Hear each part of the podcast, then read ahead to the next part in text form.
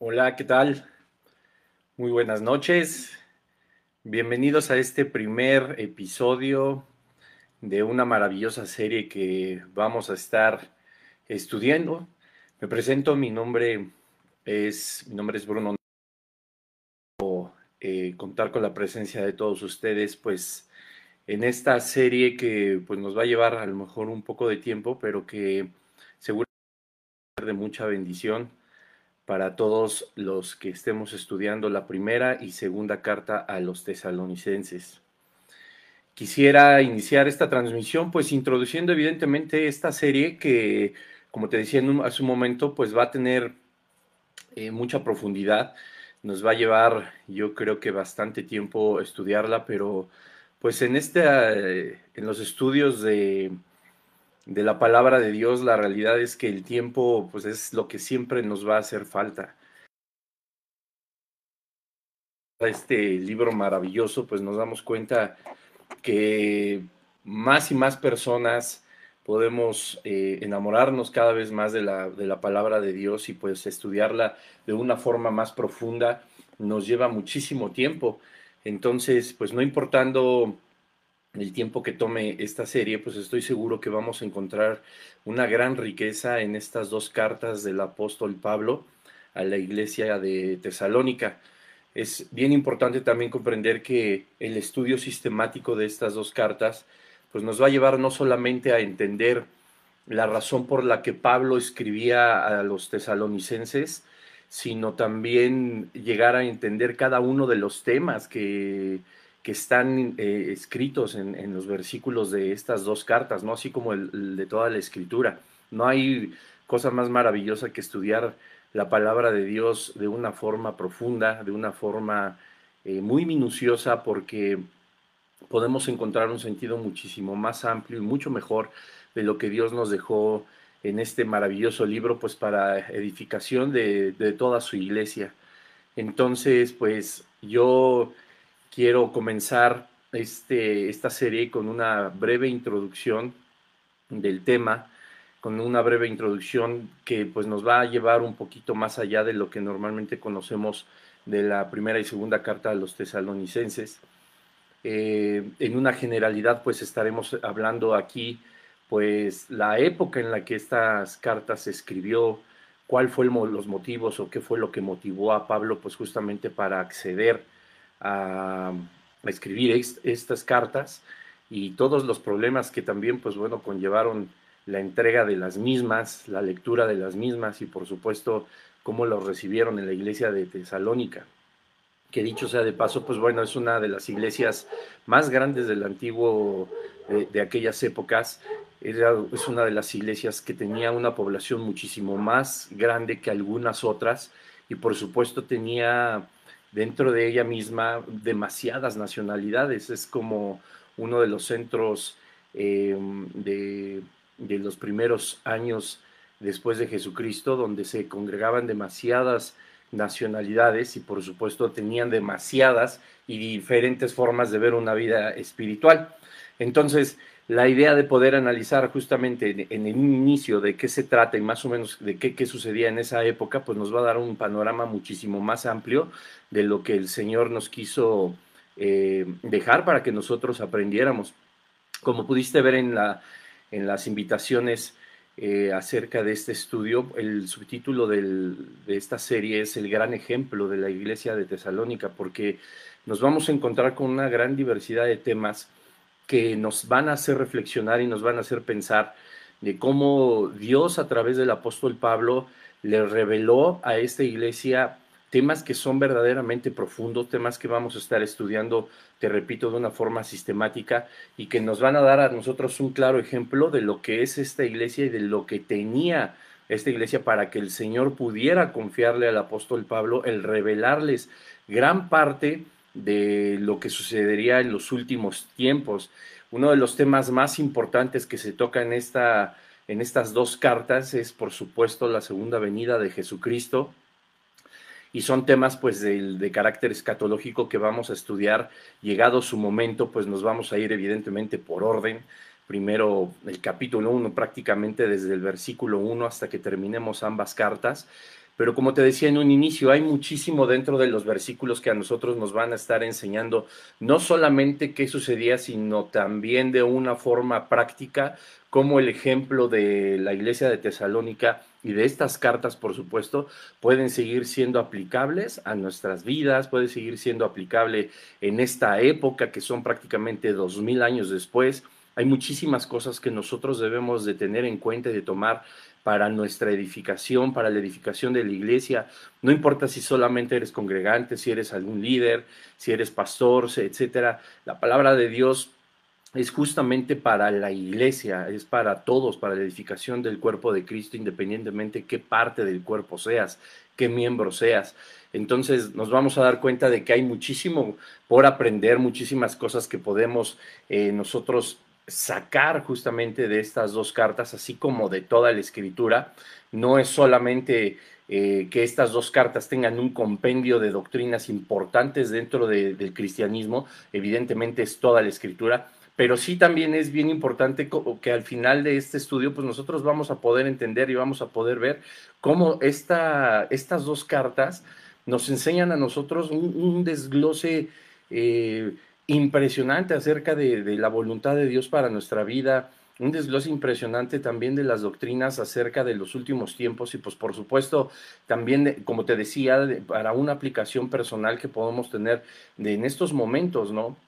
El apóstol Pablo eh, eh, nos enseña de una forma muy contundente acerca de lo que debemos de hacer como buenos cristianos, los caminos que debemos de seguir, cómo debatir, cómo hablar acerca de la palabra de Dios como Él lo hacía y como Él, como, como vamos a estar viendo, no solamente les escribió y no solamente se dirigía a ellos a la distancia, sino que tenía, pues, por supuesto, tenía el conocimiento de muchas personas, llegó a estar, por supuesto, en esta región, llegó, por supuesto, a predicar y vamos a estar analizando en diferentes libros cómo se complementan uno con otro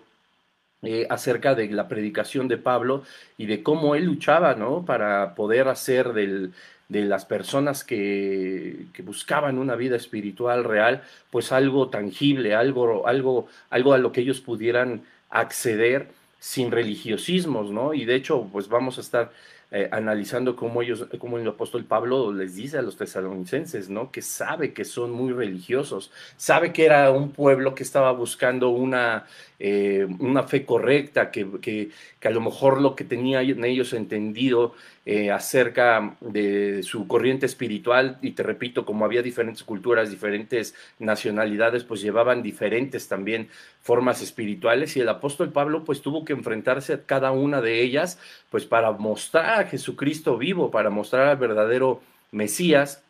y la religión que pudiera practicar cada uno de los pobladores de Tesalónica, pues pudieran entender que podría llegar a tener un nombre, tener un rostro, tener un propósito y tener un sentido y no solamente el suponer a través de la tradición y a través de las enseñanzas espirituales de cada una de las culturas, pues que Jesucristo verdaderamente es el Rey de Reyes y el Señor de Señores, el Mesías y el Hijo de Dios. Es muy importante, por supuesto, que nosotros entendamos la forma en la que Pablo lo hacía, porque pues es innegable que también en nuestros días, en estas épocas, pues nosotros podemos comprender que hay mucha gente que nos rodea que también tiene una vida espiritual que a lo mejor pues no es la correcta o que verdaderamente están buscando de una forma muy sincera y de todo corazón el entender cuál es el propósito que tienen todas las personas aquí y su propia vida para servir a un Dios verdadero. Entonces, el apóstol Pablo nos enseña también en estas dos cartas cosas importantes acerca del evangelismo, cosas importantes acerca del comportamiento, está también plagada de exhortaciones que pues como vamos a ver siempre son muy firmes, pueden ser siempre muy tajantes, pero vemos el corazón del apóstol Pablo prácticamente desde los primeros versículos de estas cartas, el amor que le tenía cada uno de los miembros de esta iglesia de Tesalónica. Entonces, él hablando obviamente de, que oraba ¿no? al Padre pues para que la fe de ellos se fortaleciera, para que la fe de ellos no flaqueara, para que pudiera haber en ellos un hambre cada vez mayor eh, por conocer a Jesucristo. Y mucho de lo que nosotros hacemos eh, como expositores de la palabra de Dios, pues es eso, ¿no? También eh, satisfacer esa, esa, esa, e, e, e, esa dirección que Dios nos da, pues para que la gente pueda conocer más profundamente la escritura y no solamente pasar la mirada por encima, sino poder hacer que cada uno de ustedes que nos acompañan en estos estudios pues puedan enamorarse más de la palabra y puedan entender verdaderamente que sí hay un propósito firme, que sí hay un propósito serio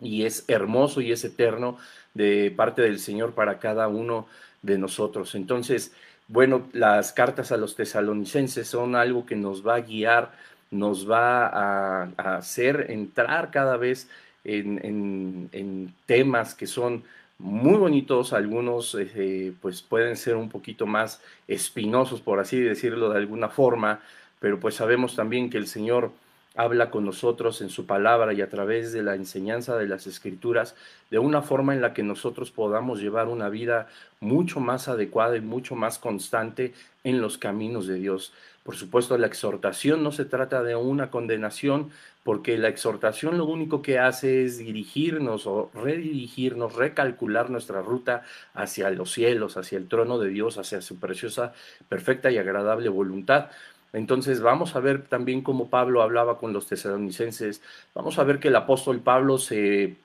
se apoyaba, por supuesto, en discípulos a quienes les encargaba también la predicación de la palabra en esta iglesia y que podría, por supuesto, edificar cada vez más a cada uno de los miembros. Entonces, el propósito también de este estudio es que tu vida sea transformada, que tu vida sea edificada de tal forma en que día a día, cada vez que tú cierres este estudio, cada vez que tú puedas volver a repetirlo, verlo, estudiarlo, pues tu vida espiritual sea transformada de tal forma que te enamores cada vez más de tu Creador, que te enamores cada vez más de Jesucristo y que por consiguiente, pues también todo lo aprendido pues tú puedas también enseñarlo, porque estamos hechos nosotros justamente para eso, para compartir las buenas nuevas, estamos para, por supuesto, glorificar el nombre de Dios, pero también para que nosotros podamos llevar a todas las personas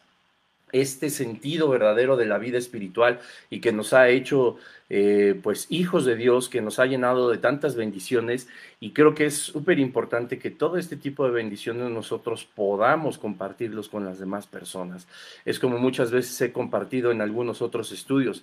Es, imaginémonos que somos médicos, que somos este, científicos, que somos investigadores y podemos encontrar la cura contra el cáncer, contra todos los tipos de cáncer, em, o imaginémonos ahorita todos los laboratorios que ya eh, pues encontraron, ¿no? Una vacuna contra el coronavirus, etcétera, y que ninguno de ellos pues eh, lo, lo, lo, expandiera, que ninguno de ellos lo diera a conocer, que imaginémonos con la cura del cáncer en las manos, con todas las fórmulas para hacer que este mal desapareciera de la humanidad, pues yo lo pudiera guardar en mis apuntes, archivarlo en un librero y ahí que se quedara. Estaríamos cometiendo una injusticia pues para toda la humanidad, ¿no? Sería lo primero que haríamos pues llevarlo a los laboratorios, llevarlo a, las organizaciones mundiales, a los gobiernos, para que todo el mundo pudiera tener acceso a la, cura contra el cáncer, lejos de guardarla. Eso es lo que todos se supone que haríamos, ¿no? Pues lo mismo pasa con el Evangelio. Nosotros en el Evangelio no encontramos a lo mejor la cura del cáncer o, del, o del coronavirus o, o de lo que tú gustes y mandes. Estamos encontrando en este precioso libro, en las escrituras, en la palabra de Dios, la cura contra la muerte, la cura contra la condenación eterna ¿no? Las armas esenciales para vivir una vida espiritual conforme a la voluntad del Padre, conforme a la voluntad de Dios. Entonces es también menester nuestro, así como hacía Pablo y todos los demás apóstoles, predicar todo lo aprendido. Jesucristo dijo que el Espíritu Santo nos enseñaría y nos recordaría a todos nosotros todas las cosas. Entonces es a través del Espíritu Santo que nosotros vamos a estar estudiando, que nosotros vamos a estar analizando de forma profunda estas dos cartas, con la intención de que también sea el Espíritu Santo la guía para tu vida, que para que tú puedas también enseñar, primeramente aplicarlo a nuestra vida, porque este libro es el único poder que tienes cuando lo abrimos, lo leemos, lo estudiamos y lo aplicamos en nuestra vida. De nada nos sirve tener todo el conocimiento de la palabra de Dios si no hacemos que sea nuestro espíritu el que sea transformado por la palabra que es viva, es eficaz y que es espíritu, la palabra de Dios. Por eso, pues en esta hora yo te pido que estés listo, que cada sesión pues puedas tener ahí un cuaderno, una, una pluma para ir apuntando, por supuesto, tu Biblia para que vayas subrayando. Vamos a estudiar de, de forma muy profunda. Eh,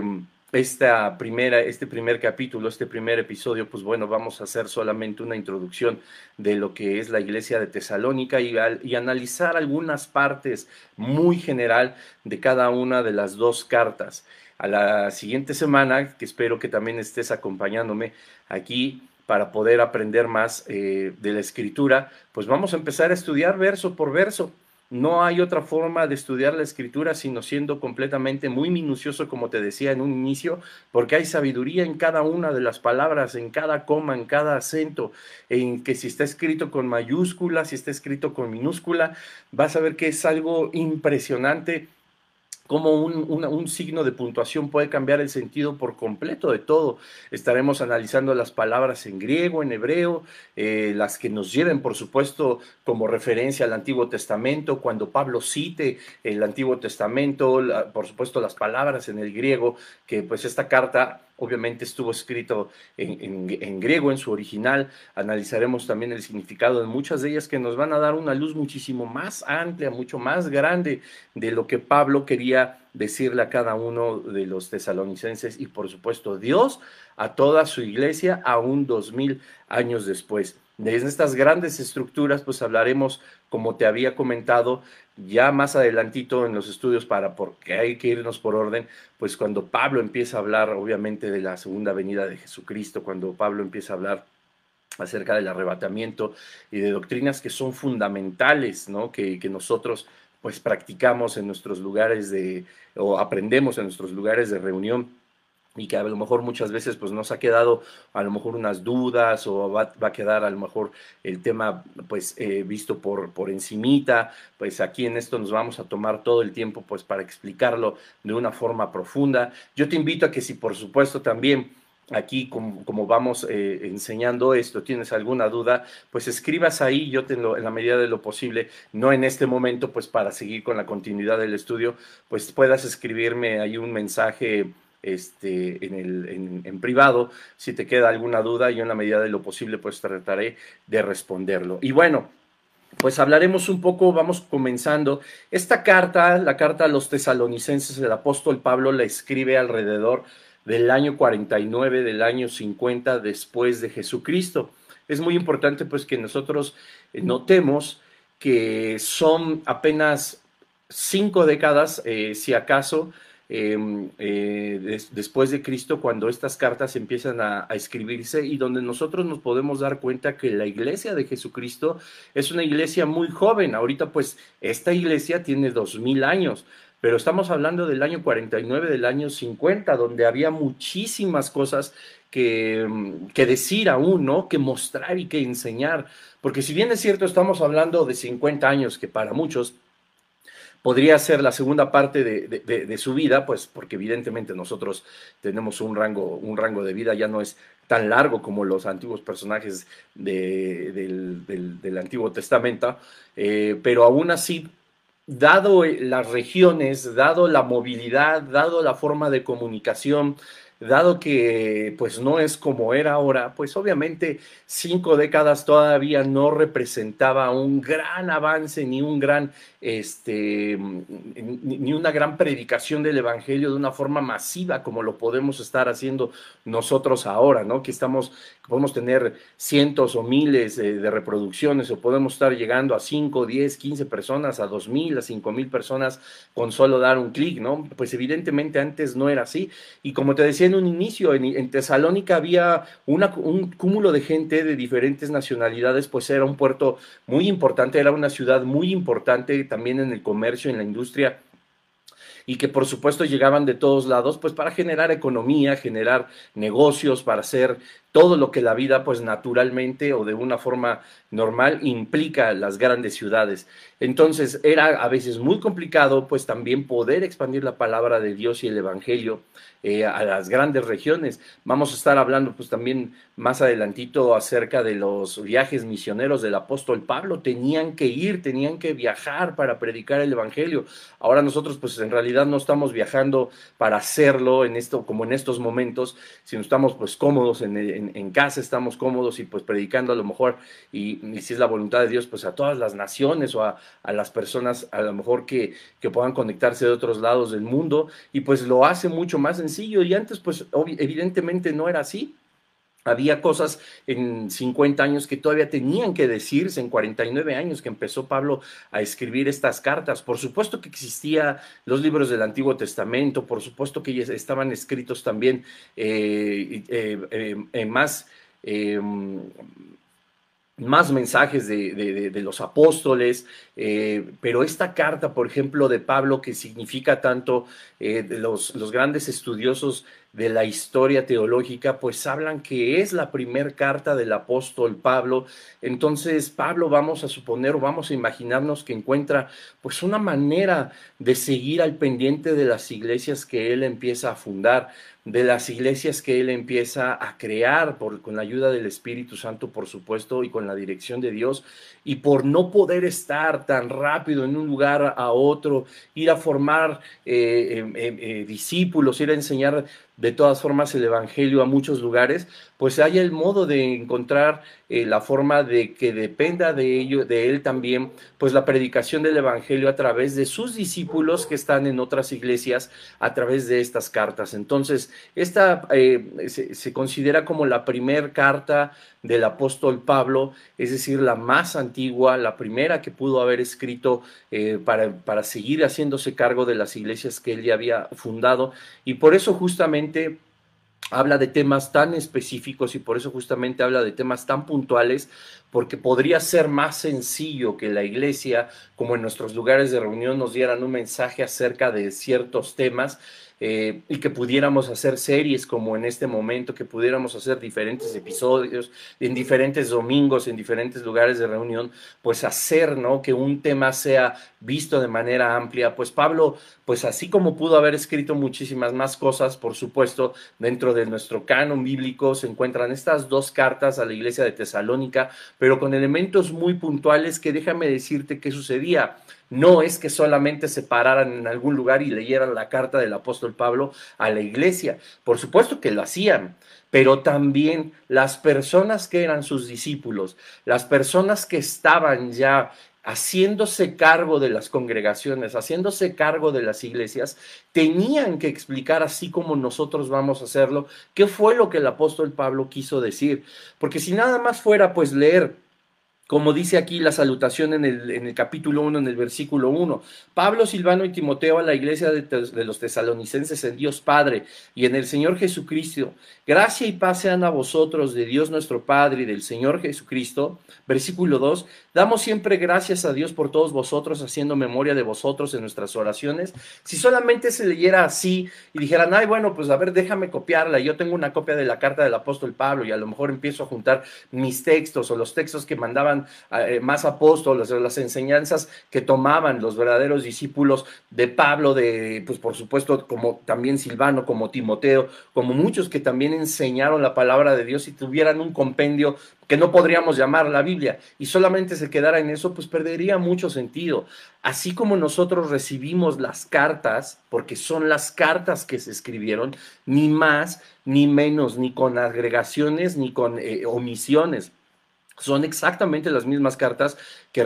que recibieron los, los miembros de la iglesia en Tesalónica. De esa misma manera, pues ellos estudiaban. Entonces es bien importante que tú no solamente, por supuesto, en este estudio, sino en cada uno de los que tú tomes y cuando estés teniendo una lectura bíblica, yo te animo y te invito a que lo hagas de una forma profunda, de que no solamente pues leas todo como algo anecdótico, de que no leamos todo como algo, eh, como una historia, pues por supuesto que son historias, por supuesto que son anécdotas, por supuesto que son crónicas, hay muchísimas cosas que podemos sí leer como una historia, pero el, eh, pero el Señor no nos dio a nosotros exclusivamente eso, pues para comprender historia. Eso pueden hacerlo las personas que estudian las escrituras como un elemento literario. Las personas que son eruditos, sí, a lo mejor en la escritura, pero no de una forma espiritual. Y como te decía hace un momento, la misma palabra dice que la palabra de Dios es vida y es espíritu, y solamente es a través del espíritu que nosotros podemos discernir cada una de las cosas que dicen aquí. Yo alguna vez conocí a una persona, eh, eh, hace, hace, ya algunos 12, 14 años quizá, que empezó a estudiar su carrera en, en letras bueno, letras germanas, me parece, o algo así en la Universidad Nacional Autónoma de México, en la máxima casa de estudios de, México, y pues llevaban una materia donde se estudiaba la Biblia. Yo tenía poquito de haber llegado a los pies del Señor, eh, yo decía, bueno, pues qué interesante, qué padre, pues que lo puedan tomar, ¿no? Pues yo empezaba a estudiar, pues la Biblia también, con, los pastores en, aquí en Vida Nueva para el Mundo Toluca. Yo empezaba a estudiar pues lo que nos enseñaban en las predicaciones, pues a lo mejor de una manera muy superficial o a lo mejor sin tener una conciencia muy concreta de lo que debería ser como un estudio verdaderamente bíblico, sino más bien atendía a lo que se nos enseñaba de la Biblia. Pero no era así. Resulta que ellos tomaban este libro y lo veían como un, justamente eso, como un libro, como una obra literaria que tenía muchos elementos que analizar, pues tanto culturales, tanto eh, arqueológicos, eh, cronológicos, por supuesto. Estudiaban, por supuesto, las composiciones em, de los salmos, la manera de escritura, la manera de escribir de, en, hebreo, la manera como se escribía en griego, de, de los tiempos perfectos, imperfectos de la voz pasiva, hacían todo un estudio, pero pues, por supuesto en una forma literaria. Y, ella, y, quienes enseñaban estas materias, a mí me comentaba esta amiga, pues que eran eruditos en la Biblia pero pues por supuesto no creían absolutamente nada de lo que en ella decía. Entonces, eso es algo que, que, nosotros, lo digo también como paréntesis, debemos nosotros de tomar en cuenta, porque hablaba apenas eh, el día de ayer con, un hermano en la congregación y le decía, el gran problema de que mucha gente no llega también a los pies de Jesucristo es que pues no pueden creer que todo lo que se describe de Jesucristo, de Dios y su maravilloso plan redentor, pues venga aquí. Y entonces, pues si viene en un libro que fue escrito por humanos, no tiene como coherencia, no, no, no me hace como clic. Entonces yo no puedo creer en algo que se describe en un libro que fue escrito por el hombre, que fue escrito por, por la humanidad. Entonces eso a mí ya me impide no pensar que hay algo divino. Y por supuesto, aunque están muchos sinceramente equivocados y, pudieran en algún momento tener razón de dudar con los argumentos que tienen, pues nosotros deberíamos de tener aún más razones para que, como dice la palabra, derribemos esos conocimientos o esos, esos, esa falta de conocimiento, ¿no? O como dice la escritura, derribemos todos esos argumentos que se levantan en contra del conocimiento de Dios, de Jesucristo y del Espíritu Santo. Entonces, la idea de también estos estudios es que nosotros podamos también eh, profundizar de tal manera que entendamos que la palabra de Dios, pues como la misma palabra dice, puede transformar las vidas, puede atravesar los corazones, romper los huesos, entrar a lo más profundo del ser de las personas y de nosotros mismos, que aun cuando ya conocemos de Jesucristo, necesitamos cada vez más nadar en las aguas más profundas. Es importante que nosotros comprendamos que el apóstol Pablo, que es el autor de, la mayor parte del, del, Nuevo Testamento fue utilizado por Dios de una forma en la que solamente Dios pudo haberle dado el discernimiento y el entendimiento de escribir todo lo que escribió en las cartas paulinas. Lamentablemente, hay una religión, hay una secta que se dicen ser cristianos, pero que son cristianos judaizantes y que lo más terrible de todo es que hablan del apóstol Pablo como la persona que corrompió la escritura, que corrompió la Biblia, que corrompió el Nuevo Testamento con sus cartas. Y bueno, ya alguna vez tuve la oportunidad de dar un estudio, eh, si te interesa igual, ahí escríbeme este, en inbox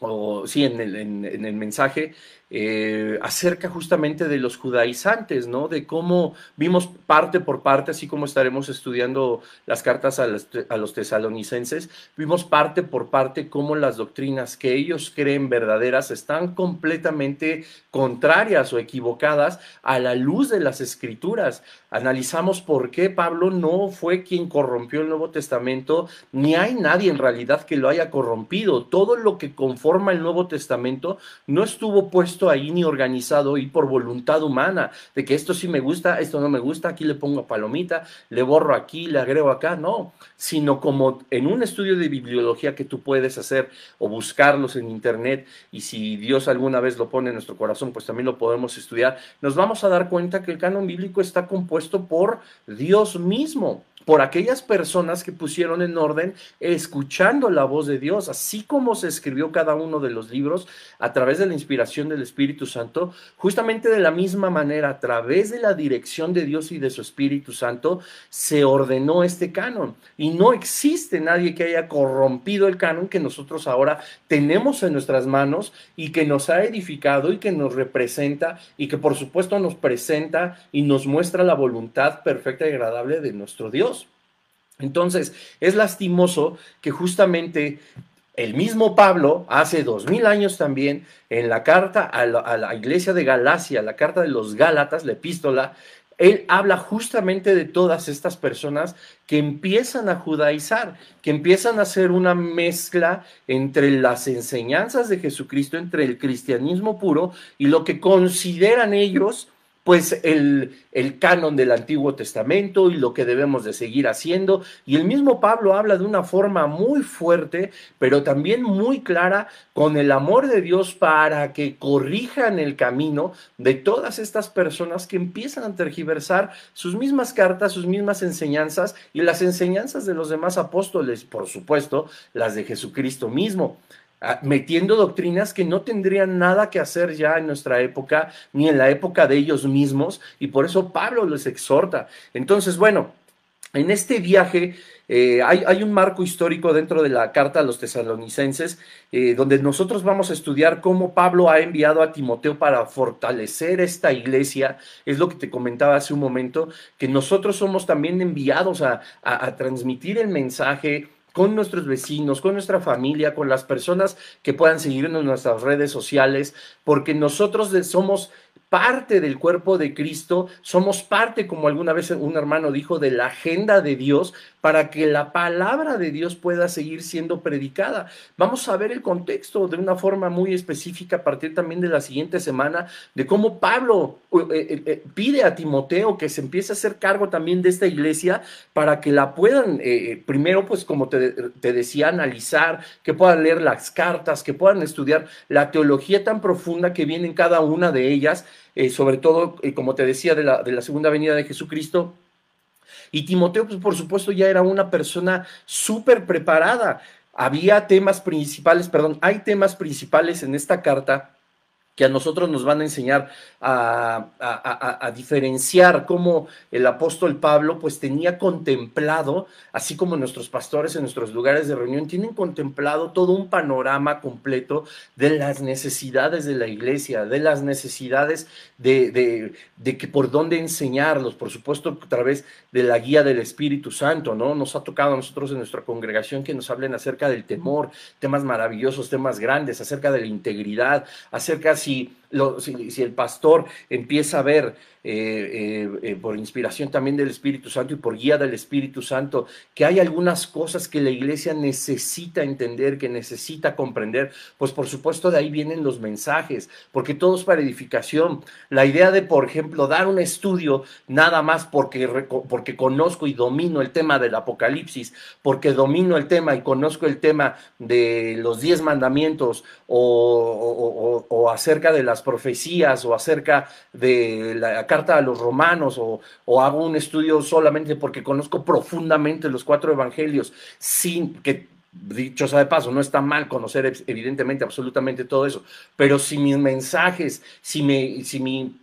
predicación delante de la iglesia, delante de las personas que nos, que nos escuchan, que nos ven, no es guiada por el Espíritu Santo, sino solamente es una demostración de conocimiento, de teología, de doctrina, sin la guía del Espíritu Santo de qué es lo que necesita la iglesia entender, pues no estamos siendo ordenados, ni estamos siendo correctos, ni estamos haciendo, que es lo más importante, el escuchar la voz de Dios. Todo lo que nosotros vamos a estudiar, todo lo que nosotros vamos a aprender y que tú en algún momento vas a enseñar, tiene que ser guiado también por el Espíritu Santo para la correcta edificación de la iglesia. Y por supuesto, Pablo toma temas en estas cartas acerca habla de los elogios a la iglesia de Tesalónica, Em, habla, por supuesto, de lo valientes que llegan a ser, de lo humildes que son. Él, él, reconoce también la humildad de esta iglesia, pero pues por supuesto también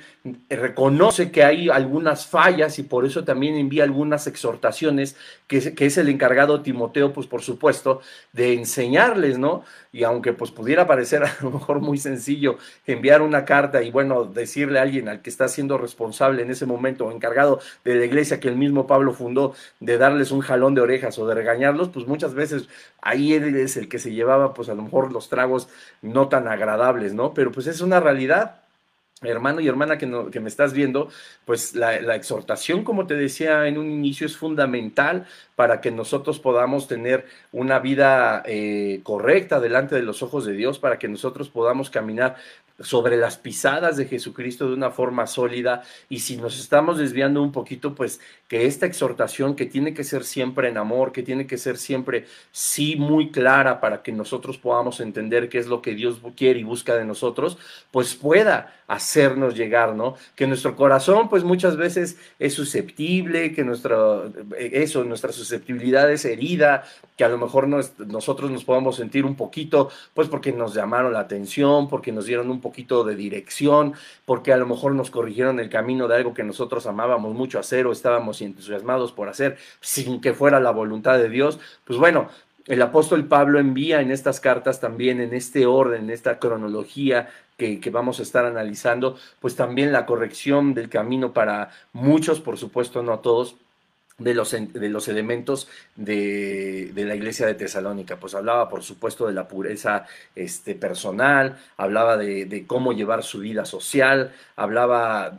repito, con sí, exhortaciones y amor muy fraternal, exhortaciones incluso para el, trabajo de los de los de Tesalónica, de los de la iglesia de Tesalónica. A lo mejor había, ya lo vamos a estar analizando, algunos que pues eran medio flojos, medio mal hechos en su trabajo, que no atendían, por supuesto, a, la dirección también que, o a lo que sus jefes les, pedían, que no eran solícitos, como nos enseña la palabra, para desarrollar un, trabajo de una forma correcta. En, fin, el apóstol Pablo toca esos temas también en estas cartas. Habla, por supuesto, de esta esperanza que, de la venida del Señor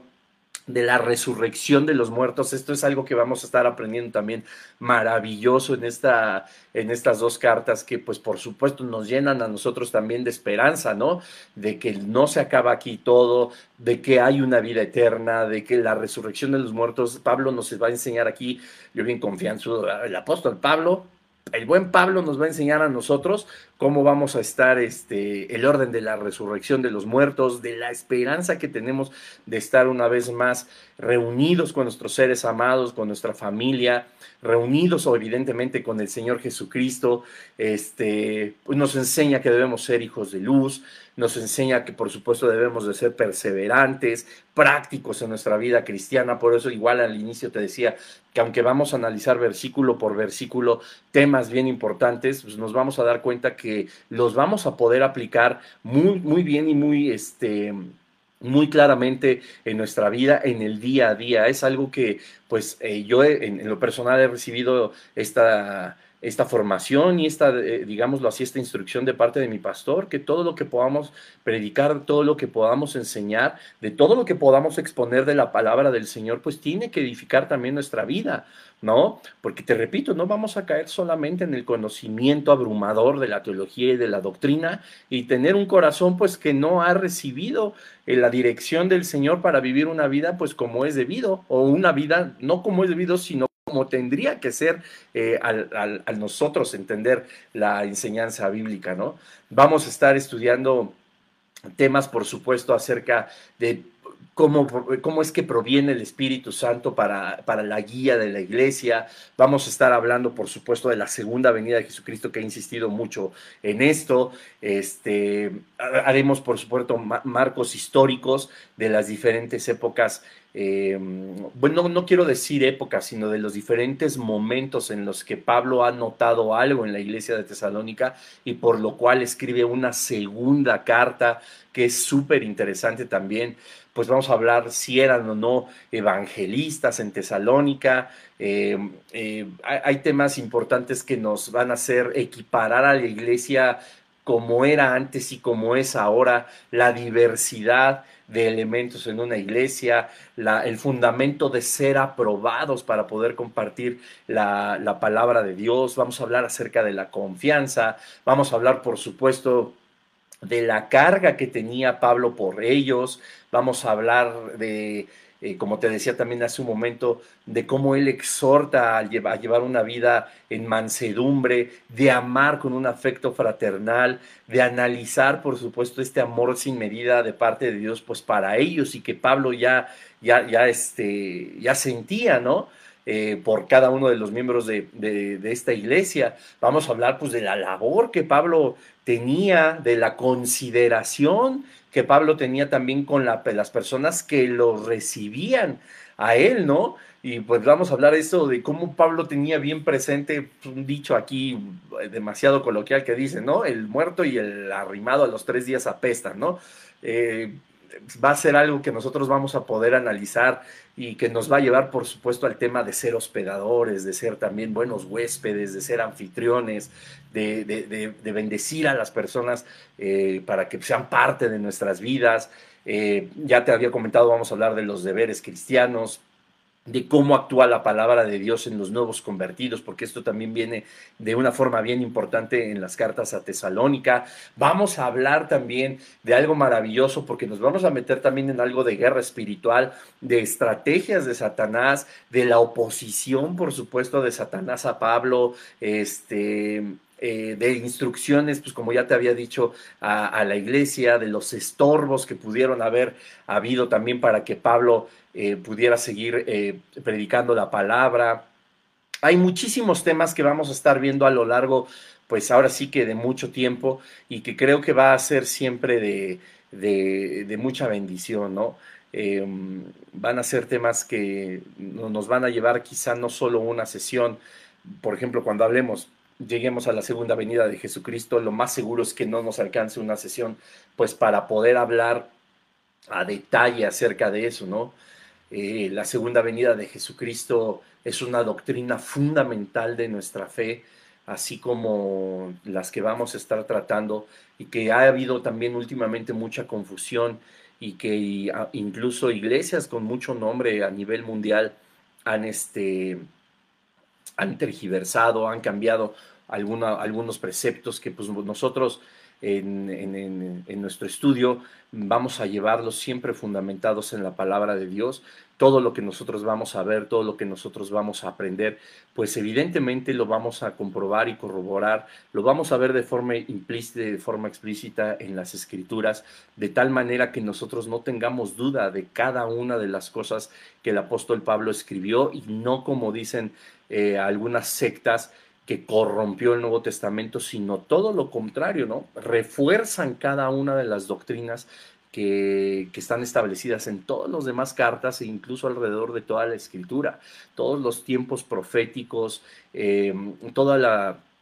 parte de la seguridad de la salvación, que también vamos a ver eh, muchos aspectos. Tengo una serie que también te puedo recomendar de la seguridad de la salvación, pero que seguramente también hablaremos muy a fondo aquí. Si quieres escucharla antes, también ahí te, eh, eh, escribe un mensaje para que la puedas escuchar en, en YouTube. Vamos a hablar justamente de por qué algunas doctrinas del arminianismo, donde se habla de la de la que la salvación se pierde, eh, que podemos acceder en cualquier momento, no a la vida eterna, sino a la condenación eterna por la pérdida justamente de la salvación. Vamos a ver a la luz de la escritura cómo contundentemente está equivocada esa doctrina. Por supuesto, vamos a hablar del arrebatamiento, que también es una doctrina que algunas, em, eh, ¿cómo se dice?, denominaciones cristianas han negado y lo vamos a ver tal cual. Este, en, esta, en, este estudio de la iglesia de Tesalónica, pues vamos a hablar la conformación de la iglesia, por supuesto, mm, toda eh, eh, esta parte que Pablo también nos enseña que debemos de tener acerca del gozo, de la oración, de la gratitud. Eh, pues corroboraremos también con la escritura algunas de las falsas doctrinas que se practicaban y que Pablo les dice, no, no es por esa, no es por ese lado, es por este. Vamos a aprender cómo ser irreprehensibles, vamos a aprender qué características tenían los discípulos de Pablo para poder hacerse cargo acerca, eh,